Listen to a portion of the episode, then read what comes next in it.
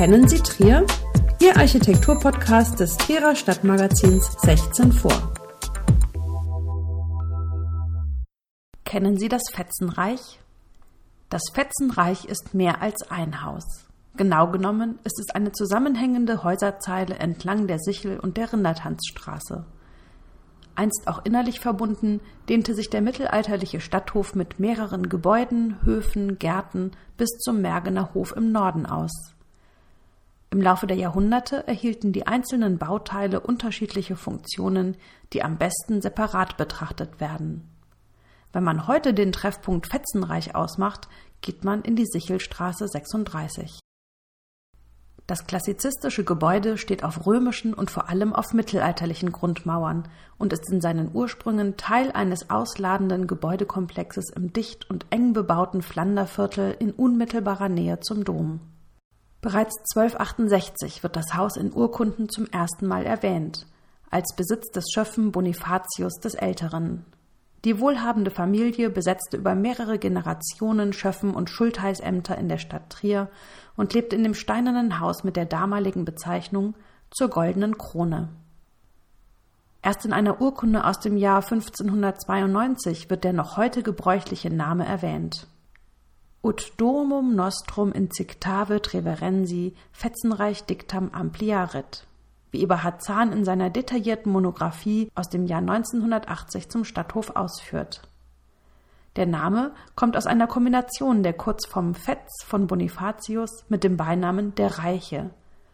Dieses Haus stand wohl am nördlichen Ende des Fetzenhofs, wo heute das ehemalige Hotel Zentral der Verwahrlosung ausgesetzt ist. Zahlreiche Besitzerwechsel im 13. und 14. Jahrhundert künden von einer lebhaften Zeit mit Verpachtungen, Vererbungen und Verpfändungen. Im Jahr 1408 kaufte die Klostergemeinschaft Maximin den gesamten Hof. Hierhin zog sich der Orden in Kriegszeiten zurück, denn die eigentlichen Abteigebäude lagen ungeschützt außerhalb der Stadtmauer und wurden mehrfach zerstört. Ein imposanter Einstützenraum diente als Refektorium und die fein herausgearbeiteten Fenster und bemalten Holzdecken sind später repräsentative Räume des Hotels.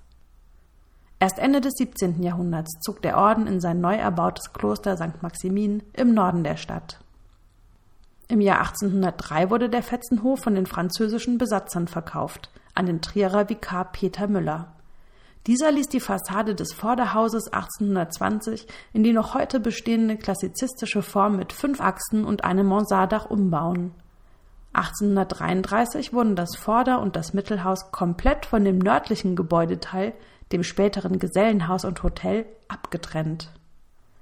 An der Seite der Gebäude Sichelstraße 36 und 34 sind am Rindertanzplatz wenige mittelalterliche Details zu entdecken aber im Inneren zeugen der großräumige Keller mit Kreuzgratgewölbe, die steinernen Fensterstürze und die dicken Wände mit den tiefen Fensternischen von der mehr als 600 Jahre alten Geschichte des Hauses.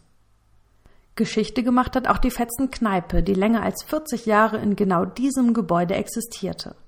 In der ehemaligen Großküche des Schöffenhauses mit dem imposanten offenen Kamin verbrachten schon Generationen von Studierenden ihre Freizeit. Zusammen mit weiteren Institutionen des Trierer Bistums hat hier die katholische Hochschulgemeinde ihren innerstädtischen Standort und betrieb die Fetzenkneipe einst im Team. Anfang der 70er Jahre investierte das Bistum in das Haus und auch die Ausstattung der Begegnungsstätte.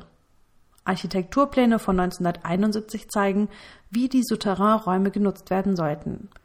Eine Leseecke mit Bücherregalen und Arbeitstischen im kleineren Raum sollten zum Arbeiten und Lernen einladen. Eher Clubatmosphäre versprachen die Planungen für den großen Raum mit dem offenen Kamin. Hier bestimmten halbrunde Sofalandschaften mit trapezförmigen Beistelltischen und Stehlampen die Gestaltung. In einer sich anschließenden Teeküche konnte das beliebte Heißgetränk hergestellt werden. Die Fetzenkneipe mit dem Kamin im Keller war eine klassische Adresse für Studierende mehrerer Generationen. Partys, Konzerte und Stammtische waren hier bis zur Schließung Anfang 2013 nicht nur bei den Theologen beliebt, sondern auch bei den Kommilitonen diverser Fachbereiche der Universität und der Hochschule. Alle Architekturgeschichten zum Hören finden Sie unter www.architektur-podcast.de.